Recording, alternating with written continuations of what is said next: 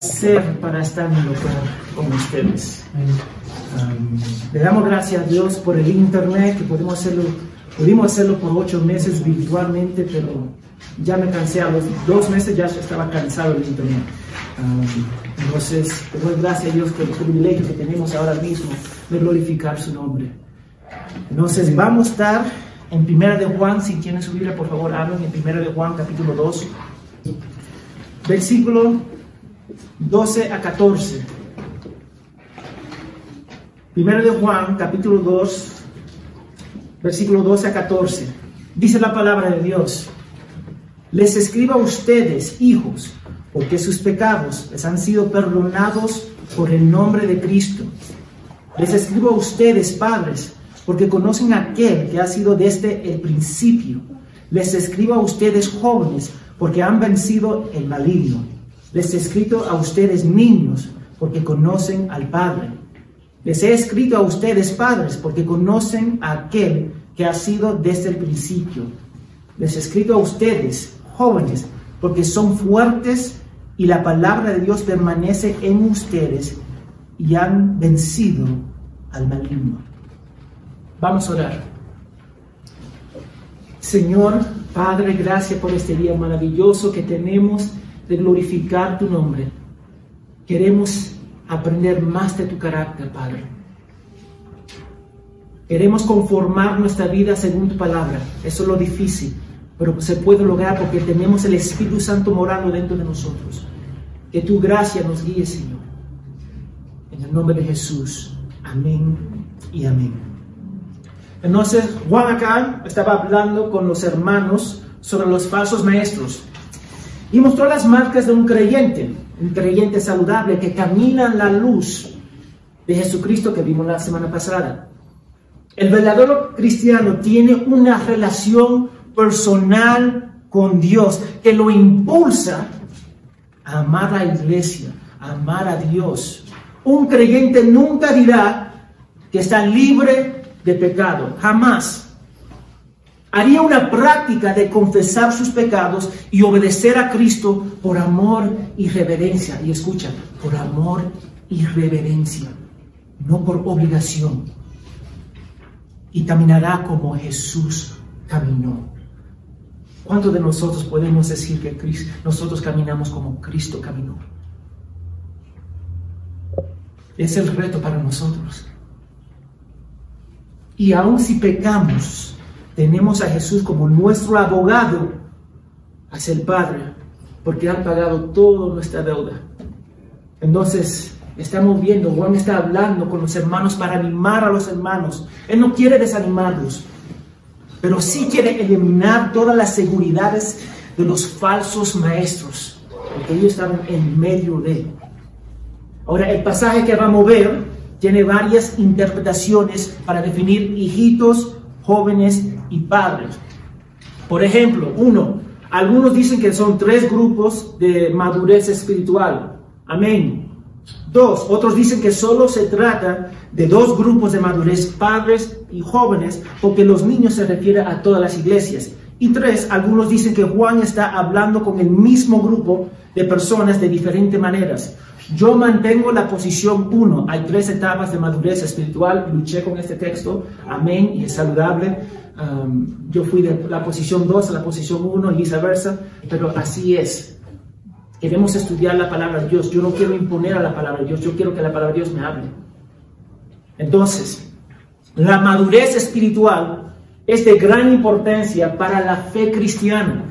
Es un privilegio, una responsabilidad y también una obligación de los seguidores de Cristo. Y a medida que los creyentes de la iglesia se alejan de la Biblia, Vemos muchas iglesias y líderes con creyentes y maduros que apenas crecen. Ojo, eso es lo que estamos viendo. Por la plaga de ignorancia. Ellos mantienen la posición, el pastor me dijo, y lo pone al mismo nivel que la Biblia. Y cuando pensamos en el crecimiento, pensamos en las etapas de la vida. Bebé, niño, joven, adulto, anciano, y cuando hay vida, hay crecimiento. Y cuando hay crecimiento, hay vida. Y lo mismo se aplica en la vida cristiana. Somos hechos una nueva creación en Cristo y por lo tanto crecemos a la madurez espiritual. Otra forma de decir madurez espiritual es la santificación progresiva, un término teológico.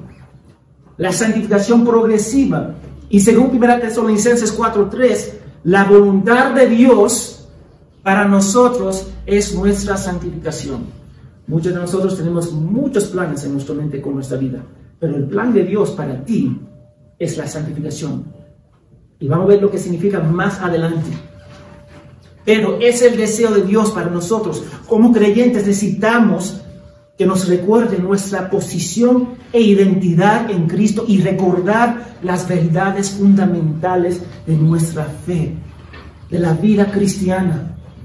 Cuando se recuerda la belleza de Cristo y nuestra identidad en el Creador, en nuestro Salvador Jesucristo.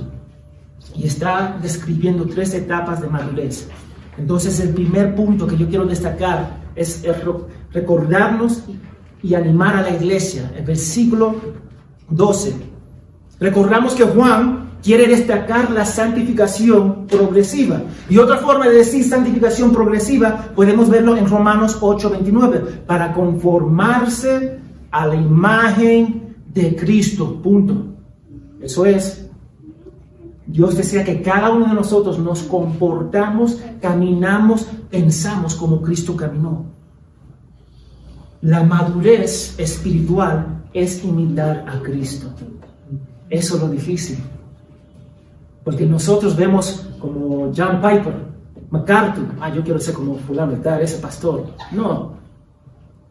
Nuestro anhelo debería ser ser como Cristo. Como dice el versículo 6 de ese capítulo, caminar como Él caminó es ser guiados por el Espíritu, depender solo de Dios y su palabra dentro del contexto de la salvación en la iglesia local. Yo no voy a pedir un incrédulo que se comporte como un creyente, sería en vano.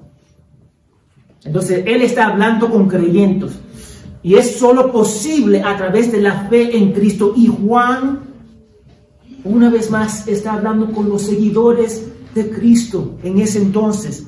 Les está recordando y animando al pueblo de Dios lo que Él hizo por ellos.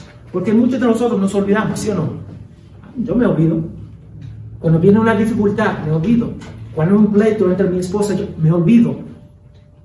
Es nuestra tendencia de olvidarnos de la grandeza de nuestro Padre. Y hay aspectos de la santificación que tendemos a confundir. Y lo primero que tenemos que aclarar es nuestra santificación posicional. Cuando una persona es salvada en Cristo, es separado de pecado, cubierto por la justicia de Cristo y es declarada justa en frente de Dios. Y es algo que sucede una vez en la salvación, al inicio de ser salvado y no se puede perder. La santificación posicional es importante. La gente que confunde eso piensa que puede perder su salvación. Así que cuando somos salvos tenemos una nueva posición con Cristo, con Dios. Somos separados para Él y eso nunca cambia. Escuchan hermanos, eso nunca cambia. Nuestra santificación posicional en Cristo no crece o disminuye. Tú puedes tener 40 años en la fe y no te hace más hijo o hija de Dios. Eso es la realidad. Mis hijos siempre serán mis hijos. Incluso cuando se vayan a la universidad, se casen, tienen, sus hijos. Siempre serán mis hijos. Muchos de nosotros nos olvidamos que somos hijos de Dios. Nos olvidamos y nos comportamos como huérfanos. Dos, la glorificación es cuando Cristo regresa y nuestra santificación sea completada. En la glorificación recibiremos nuevos cuerpos, estaremos sin pecado en la presencia de Dios por toda la eternidad. Toda la eternidad. Y cada día aprendiendo más de quién es Él.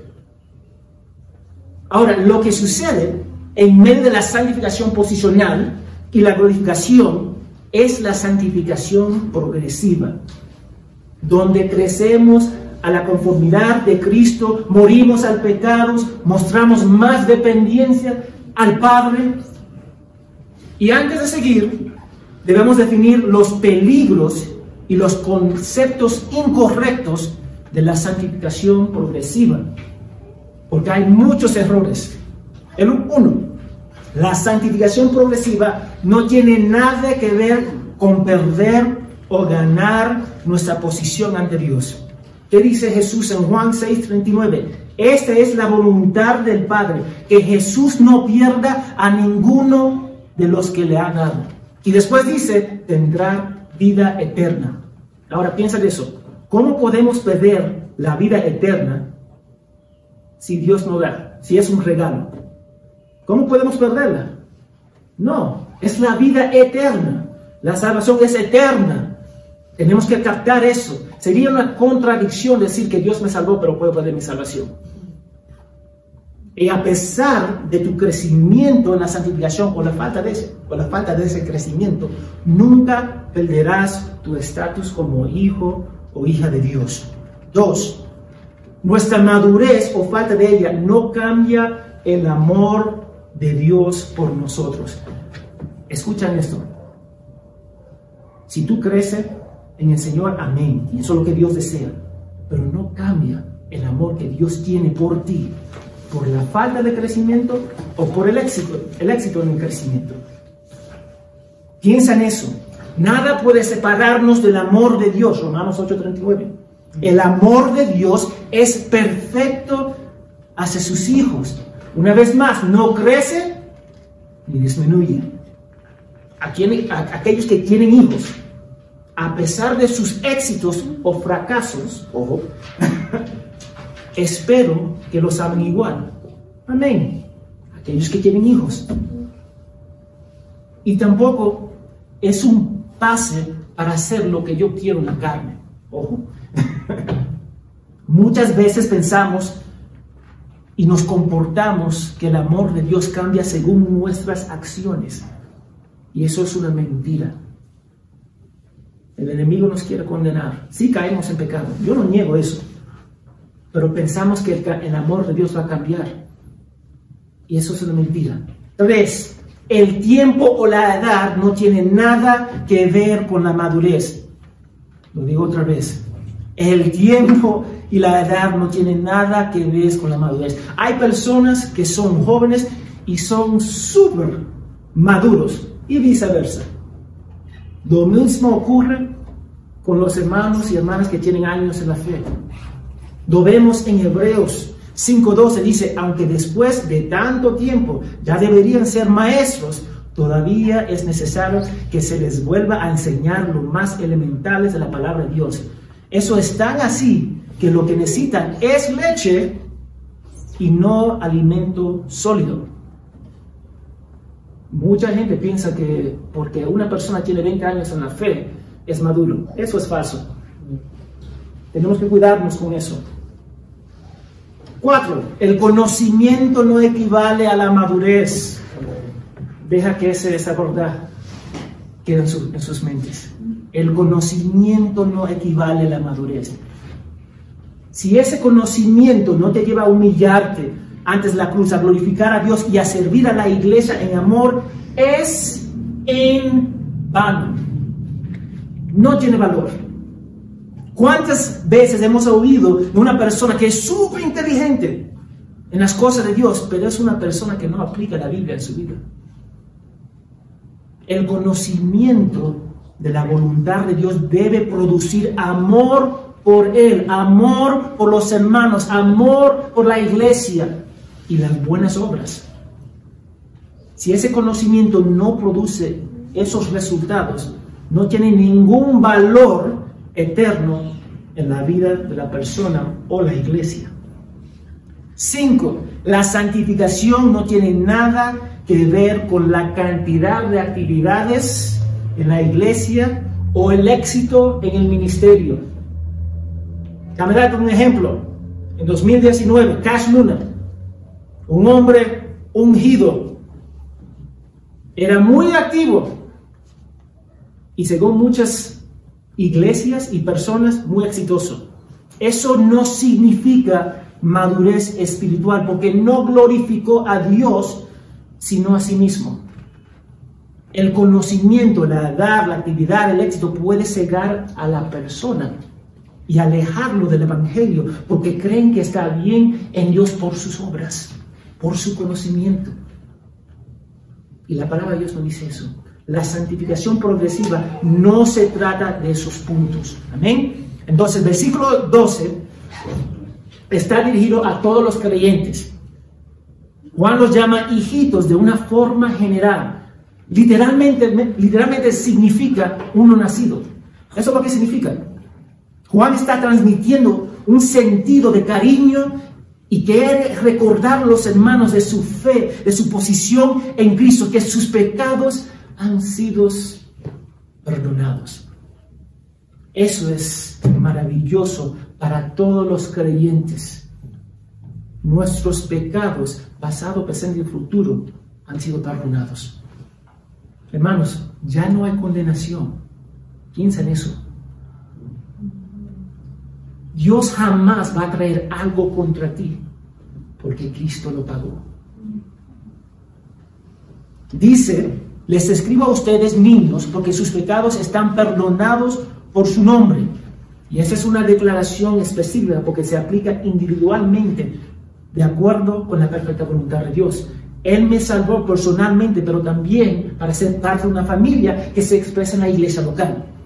Y Juan es muy específico, afirma que todos los pecados son perdonados. Es un recordatorio saludable y precioso para toda la iglesia. ¿Cuántas veces, hermanos, nos sentimos condenados por nuestros pecados? Y vergüenza. Juan está recordando a todos los creyentes una verdad fundamental de su fe. Una vez más, ya no hay condenación. Si Dios no te condena, ¿quién te va a condenar? Ya hemos visto en capítulo 1, versículo 9, si confesamos nuestros pecados, Él es fiel y justo para perdonar nuestros pecados y limpiarnos de toda maldad. Pero los creyentes a veces se olvidan eso. Juan está afirmando que todos sus pecados, una vez más, pasado, presente y futuro, son perdonados. Es una verdad que se aplica solo a los creyentes que tienen una relación con Cristo. Mira, Satanás nos acusa de nuestros pecados, pero el Espíritu Santo nos recuerda nuestro perdón por Dios en Cristo. El desafío para nosotros es que a veces creemos la mentira por encima de la verdad. Ese es el desafío. Yo peco y digo ya, Dios no me va a perdonar. No, eso es mentira. Creemos más la mentira que la verdad de Dios, que la palabra. Y eso es en realidad un desafío para nosotros. Hemos sido perdonados y mira lo que dice, por el nombre de Cristo. Y vale la pena mencionarlo, porque asumimos que Dios intervino por la raza humana porque vio algo bueno en nosotros. No es así, eso es una mentira, porque todo lo que Dios hace es para su gloria. Todo lo que Dios hace es para su gloria y por su nombre que resulta para nuestro bien.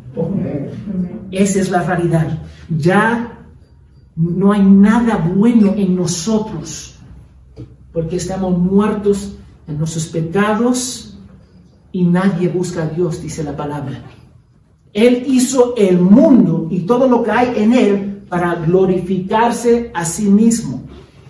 Si no glorifica a Dios para hacer el universo, para salvarnos, nunca lo habrá hecho. Eso es algo difícil para pensar, pero es cierto. Ezequiel capítulo 20, versículo 9, Dios declaró que no destruyó a Israel durante el éxodo por causa de su nombre, no por Moisés, no por el pueblo de Israel, por causa de su nombre. El nombre de Dios es sinónimo de alabanza y gloria. ¿Tú sabes eso por qué no debemos tomar el nombre de Dios en vano? Porque sacamos la gloria y alabanza de su nombre, el carácter, su nombre es la revelación de Él mismo. y puede ser profanado y glorificado por la raza humana. Él jamás pondrá algo por encima de su nombre que es su gloria. Te salvó porque le trajo gloria y honra, punto. Nada más y nada menos. Y eso puede sonar egoísta para nosotros porque estamos limitados y nos cuesta entender su santidad y perfección a la luz de nuestra depravación. Pero hemos sido perdonados por nuestros pecados para su gloria. Lo digo otra vez, para su gloria. No hay nada en el hombre, nada que que dice a Dios, que lo impulsa a decir, algo, ellos merecen ser salvos. Ellos tienen algo que yo necesito. Nada en el hombre, absolutamente nada.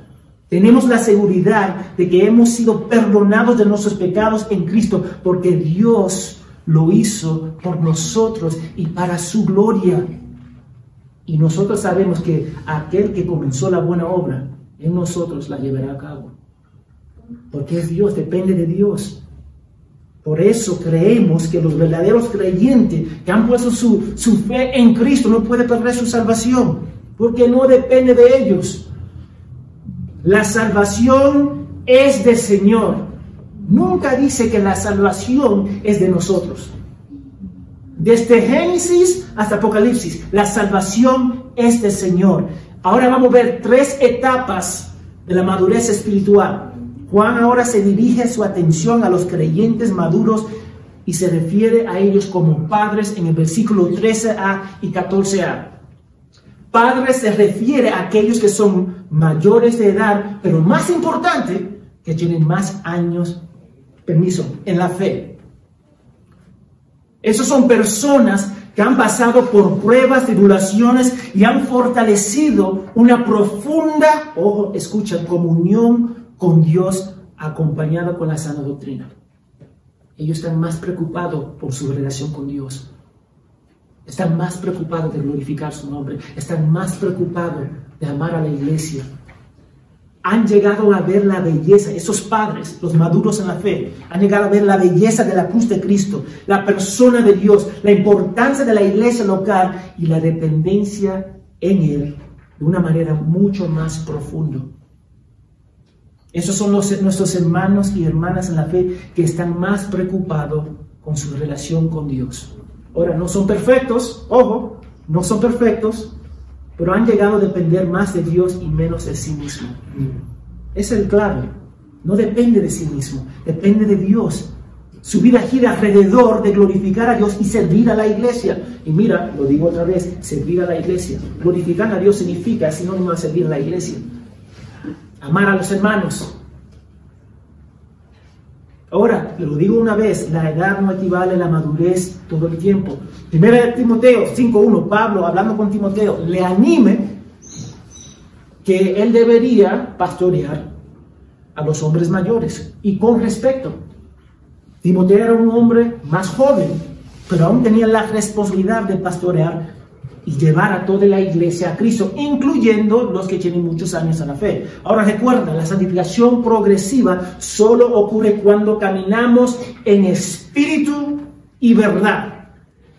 A veces caminamos en la carne. ¿Quién puede testificar? Todo el mundo. Amén. Todos de nosotros deberíamos testificar. A veces caminamos en la carne y a veces estamos en el espíritu. La madurez no es absoluta. Escúchame sea relativa si, caminamos en el espíritu y verdad o no. A veces pensamos en la madurez espiritual como algo absoluto. Podemos decir que el hermano, la hermana es maduro y siempre lo será. Eso no es cierto. Solo es cierto cuando el creyente está caminando en espíritu y verdad. Y si el creyente está caminando en la carne, no hay crecimiento. Cuando Salomón estaba caminando en la carne, pecó contra Dios y Dios castigó a él y el pueblo de Israel. Y eso es un desafío para nosotros y un estímulo para seguir buscando a Dios en oración y conocer su carácter y persona para su gloria y nuestro beneficio. Y Jesús dijo, si quieren conocer al Padre, deberían conocerme a mí. lo que tiene más años la fe, hermanos, no significa que tengan todas las respuestas. A veces las personas nos, nos acerca al pastor Jair en mi persona, pensando que tenemos todas las respuestas. No, no lo tenemos. A veces tenemos que buscar, orar, y simplemente decimos, pa, nunca pensé en eso. Me pasa. Me imagino le pasa con él también. Pero esas personas con más años en la fe también necesitan ser corregidos, animados en amor y respeto. Y no significa necesariamente que son maduros. Tú puedes imaginarte que te entrena incorrectamente por 20 años en la mala doctrina y práctica. ¿Tú puedes imaginarte eso? Tú sabes lo que va a pasar. Tú vas a ser un cristiano con muchos años y con malas prácticas. Eso es lo que tú, tú vas a hacer.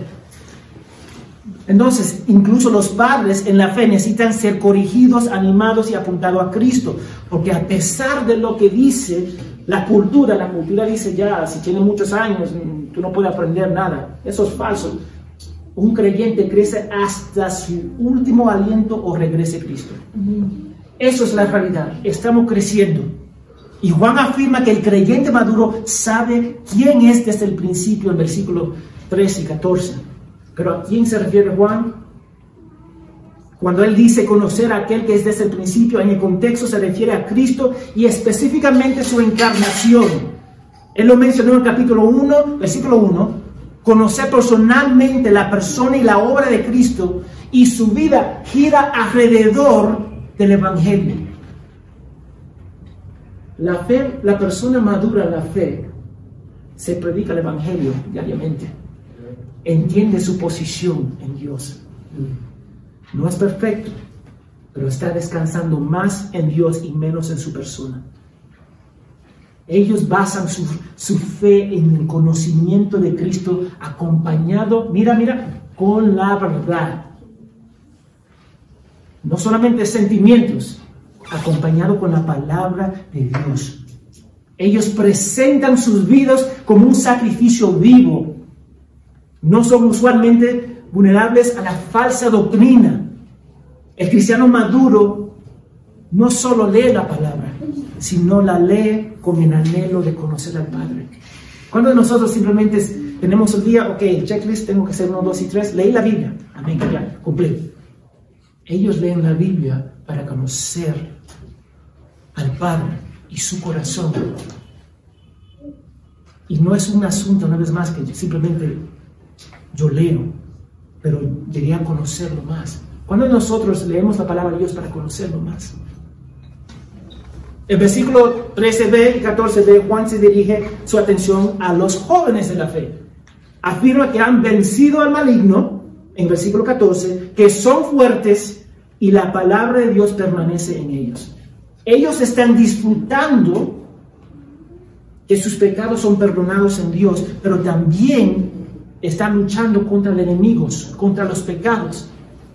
Luchan por ser más como Cristo y matar el pecado en sus vidas, porque Cristo lo venció por ellos.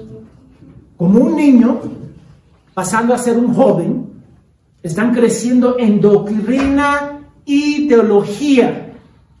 Están creciendo la palabra de Dios y aplicándola en sus vidas mientras disfruten de su relación con Dios y su familia en Cristo.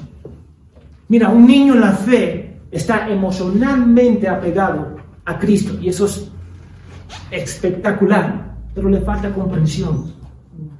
Eso es, una, una realidad.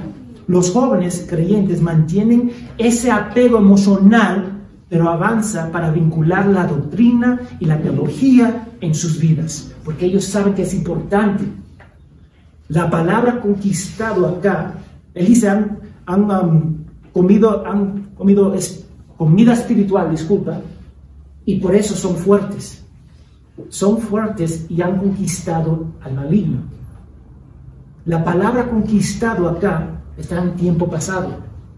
Ya han conquistado a Satanás, sus esquemas, las falsas religiones, porque Él es el padre de las mentiras. Ellos son fuertes no por su propia fuerza, sino por Cristo. Aquellos que son jóvenes a fe nunca dirán que Satanás me hizo hacerlo como un niño. Satanás me hizo hacerlo. Yo pequé porque Satanás me hizo. Eso lo hacen los niños. Yo le hablo con Eliana. ¿Por qué hiciste eso? no sé. Así es. Aquellos, una vez más, que son jóvenes, descansa en Cristo. Ellos entienden que pecan porque se entregaron a su carne, como dice Santiago. Odian los pecados porque Dios lo odia y envió a su Salvador a la cruz. Todavía tienen que crecer, no son perfectos, pero están aumentando la confianza en Dios y el deseo de defender la fe. Nosotros conocemos a sus hermanos y hermanas que quiere, quiere, siempre quiere defender la fe, predicar el Evangelio, tener debates. A veces falta conocimiento, a veces falta discernimiento, pero están ahí, tienen un celo por Dios con algún conocimiento y quieren desafiar al mundo con el Evangelio. No son perfectos, una vez más, pero están creciendo en el Señor. Y mira el orden de Juan. Ellos superan al maligno porque son fuertes. La pregunta es que tenemos que hacer, ¿cómo se hicieron fuertes? ¿Qué dice el texto? Se hicieron fuertes permitiendo que, la palabra de Dios permanece en ellos. Una pregunta. ¿Dónde permanece el cerebro? En el cráneo. ¿Dónde permanece el corazón? en el pecho. ¿Dónde permanece la palabra de Dios? ¿Tú sabes lo que hacemos? Lo leemos, la palabra de Dios dice, lo cerramos y ahí se queda. Esa es la tendencia de nosotros. Juan dice que la palabra de Dios vive en ellos, vive, mora en ellos. Y por eso vencieron al maligno. No por sus fuerzas, porque la palabra de Dios vivió en ellos.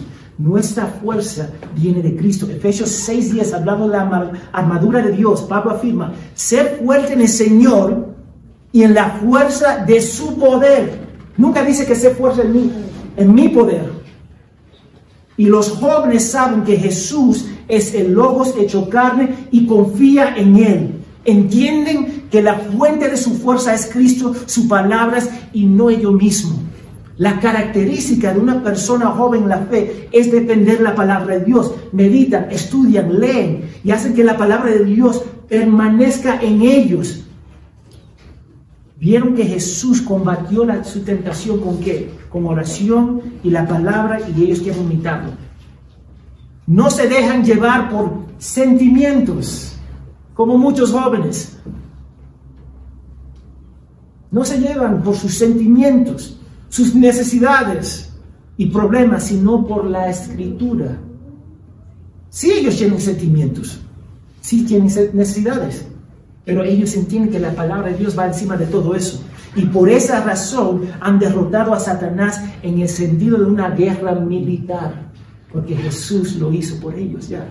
Ellos ya saben que la batalla ya se ganó. La guerra se ganó. Ellos simplemente viven en esa verdad.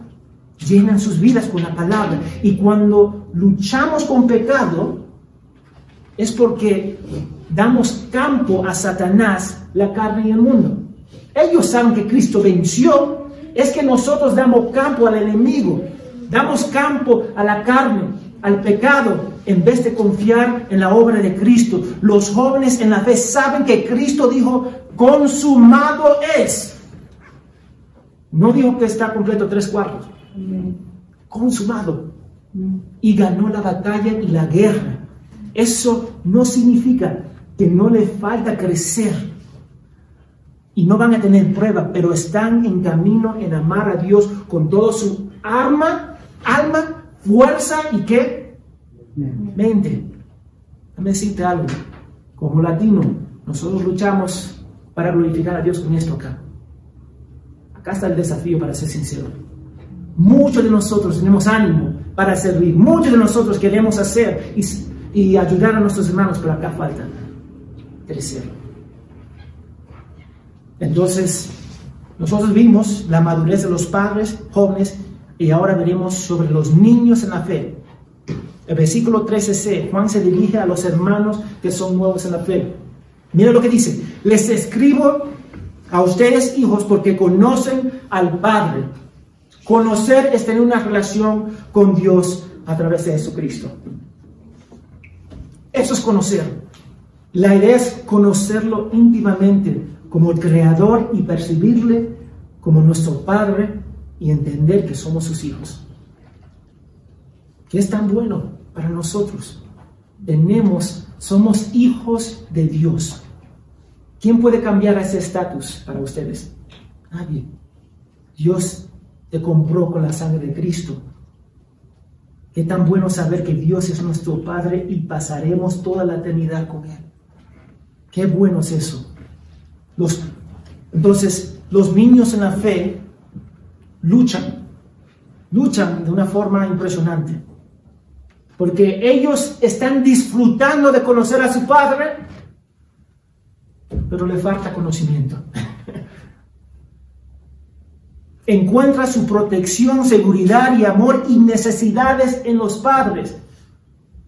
Ellos saben que los padres van a proveer todo por ellos. Se alegran de que sus pecados son perdonados en Cristo y sabe que tiene una relación con Dios. Eso es, eso, es, eso es precioso y cada uno de nosotros deberíamos recordar eso. Vemos a los niños en la fe como nuevos creyentes que comparten el Evangelio con mucha alegría y mucha pasión. Cristo, pero con poco discernimiento y poco conocimiento también. Ellos están apegados a Dios, pero le falta ese vínculo de la teología y la doctrina. Mi hija tiene cuatro años. Eh, le estamos enseñando la Biblia, pero está encantada de saber que la queremos y la cuidamos. Y eso es suficiente para ella. Todo lo demás es secundario. Falta discernimiento. Puede ser engañada por gente mala y lastimarse a sí misma y a los demás. Los nuevos creyentes faltan discernimiento. Pueden ser tomados por falsas doctrinas y pueden causar daño a sí mismo a los demás. Tienen una gran pasión y amén por esa pasión por el Señor. Y la gente ve esa pasión y dice, wow, yo quiero eso. Pero le falta conocimiento. Esos son verdaderos creyentes que son ignorantes y muchos falsos maestros basan su ministerio en personas así. Eso es la realidad. Entonces, como iglesia, tenemos que cuidar a los niños de la fe, como nosotros cuidamos a nuestros hijos. Debemos caminar con ellos, acompañarlos en su vida espiritual. Necesitan más atención y alguien una vez más que esté con ellos pero la necesite. Esos son esos cristianos nuevos a donde hay un, gozo en el Señor. Y Juan quería recordar a la iglesia que están perdonados de sus pecados, tienen una relación con Dios. Los niños recién adoptados suelen actuar como huérfanos. Y Juan les recordó que conoce al Padre y que significa que el Padre le conoce a ellos. Es hermoso que, se nos recuerda que somos amados por el Padre y ya no somos huérfanos. Porque muchas veces nos comportamos como huérfanos. Yo lo he hecho. Imagino que ustedes también. Nos comportamos como Dios no es nuestro Padre. Entonces, ¿qué significa eso para nosotros? En cualquier etapa que te encuentras, no debería desanimarte, porque tus pecados están perdonados en Cristo y el Padre te conoces. Entonces con ánimo, si eres un niño en la fe, esfuérzate por conocer a través de la palabra de Dios, la iglesia local, la sana doctrina, pero no pierda la pasión. Tengo que decir eso, no pierda la pasión. Si eres un joven en la fe, continúa luchando las batallas. Busca la sabiduría de los ancianos, de los padres de la iglesia. Pero no pierda esa pasión. No lo pierda. Y si eres un cristiano maduro, continúa examinando áreas en tu vida en cual tú tienes que someter a Cristo. Disipula a los jóvenes, a los nuevos en la fe, dentro de la iglesia, pero no pierdas esa pasión por Cristo. No lo pierdas. Eso debería animar e impulsar sus vidas. Recuerda que crecemos hacia la madurez estudiando, meditando y aplicando la palabra de Dios en nuestras vidas. Si la palabra de Dios no permanece en nosotros, vamos a continuar la ignorancia. La idea de simple decir, no, no tengo que aprender, no tengo que leer. ¿Cuántos de ustedes han leído toda la Biblia? Es un reto en realidad. Tienen años en la fe y muchos no han leído toda la Biblia. Ya no es suficiente, el pastor me dijo, ya, no. Lo que nosotros en esa iglesia deseamos es oír y ver que cada creyente es que aprende a, través del discipulado, la predicación, el tiempo del estudio personal, la oración una vez más. Entonces tengo que preguntar, ¿está haciendo tiempo para Dios y su palabra en tu vida? Piénsalo. ¿Cuánto tiempo dedicas a Dios? En general. Ahora voy a llevar un paso más allá. Está disfrutando de ese tiempo. Eso es lo que me duele en realidad. Nosotros leemos mucho. Somos una iglesia que valúa la educación, la palabra de Dios. Pero lo que yo creo que falta es que estamos faltando disfrutando de nuestro Padre Celestial. ¿Cuántos de nosotros podemos decir disfrutamos el tiempo de oración? Disfrutamos su palabra. Disfrutamos de estar con la iglesia. Anímase en cualquier etapa en la que te encuentras. Pero sepas que estamos llamados a crecer, a imitar a Cristo. Sería prudente recordar las palabras de Pablo en 1 Corintios 14, 20. Hermanos, no sean niños en la manera de pensar, más bien sean niños en la malicia, pero en la manera de pensar sean maduros. Y por último, recuerda que Juan está hablando con toda la iglesia. Él espera que los niños, los jóvenes, los padres en la fe estén escuchando la misma carta juntos, entre ellos. No vamos a separarnos en grupos, porque tampoco es bíblico. Estamos llamados a preocuparnos, animarnos y exhortarnos mutuamente en amor. Y vamos a ser descapacitados en la madurez si no se involucra en la vida de la iglesia. Es como correr una carrera con una pierna. Necesitamos eso. Entonces te pregunto, ¿está pasando tiempo con el cuerpo de Cristo? Pasando tiempo. Mira, nosotros no podemos estar reunidos en grupos grandes, pero se puede visitar las casas de los hermanos. ¿Cuántos de ustedes están visitando las casas de los hermanos?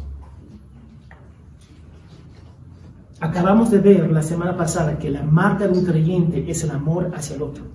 Y parte del amor es ayudar a nuestros hermanos y hermanas a crecer en la madurez para la gloria de Dios. Porque cuando nuestros hermanos son saludables, la iglesia es saludable y nosotros somos saludables. Muchas veces, no, yo no quiero andar con fulana tal porque es bien y mal, es nueva la fe. No, es, tu responsabilidad de caminar con él o con ella. Y mira lo que dice. Yo voy a terminar con las palabras de Pablo en 1 Corintios 13, 11. Para animarnos. Él dice, cuando yo era niño, hablaba como un niño, pensaba como un niño, razonaba como un niño, pero cuando llegué a ser un hombre, mujer, dejé las cosas del niño al costado. Aparte de Cristo no puede crecer en la madurez espiritual porque estás espiritualmente muerto. Entonces piensa, sus pecados son contra Dios. Él tiene que castigar los pecados. Entonces te animo, si no es creyente, arrepiéntate. Arrepiéntate y confía, confía en Jesús. Pero yo oro que esta iglesia puede crecer en madurez espiritual para la gloria de Dios y la edificación de la iglesia. Es la única forma que nosotros vamos a ser sal y luz. Nosotros pensamos ser sal y luz individualmente, que es importante, pero estamos llamados a ser sal y luz afuera como iglesia. colectivamente.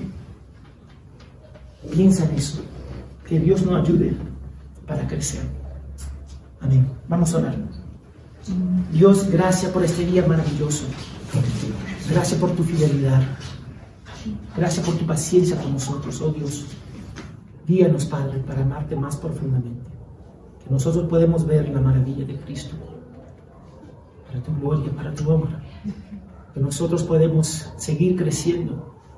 Que podemos amar a los hermanos en Cristo. Para tu gloria y para tu honra. Perdónanos, Señor, por nuestra incredulidad y dureza de corazón, de pensar solamente en nosotros mismos. En el nombre de Jesús. Amén amén.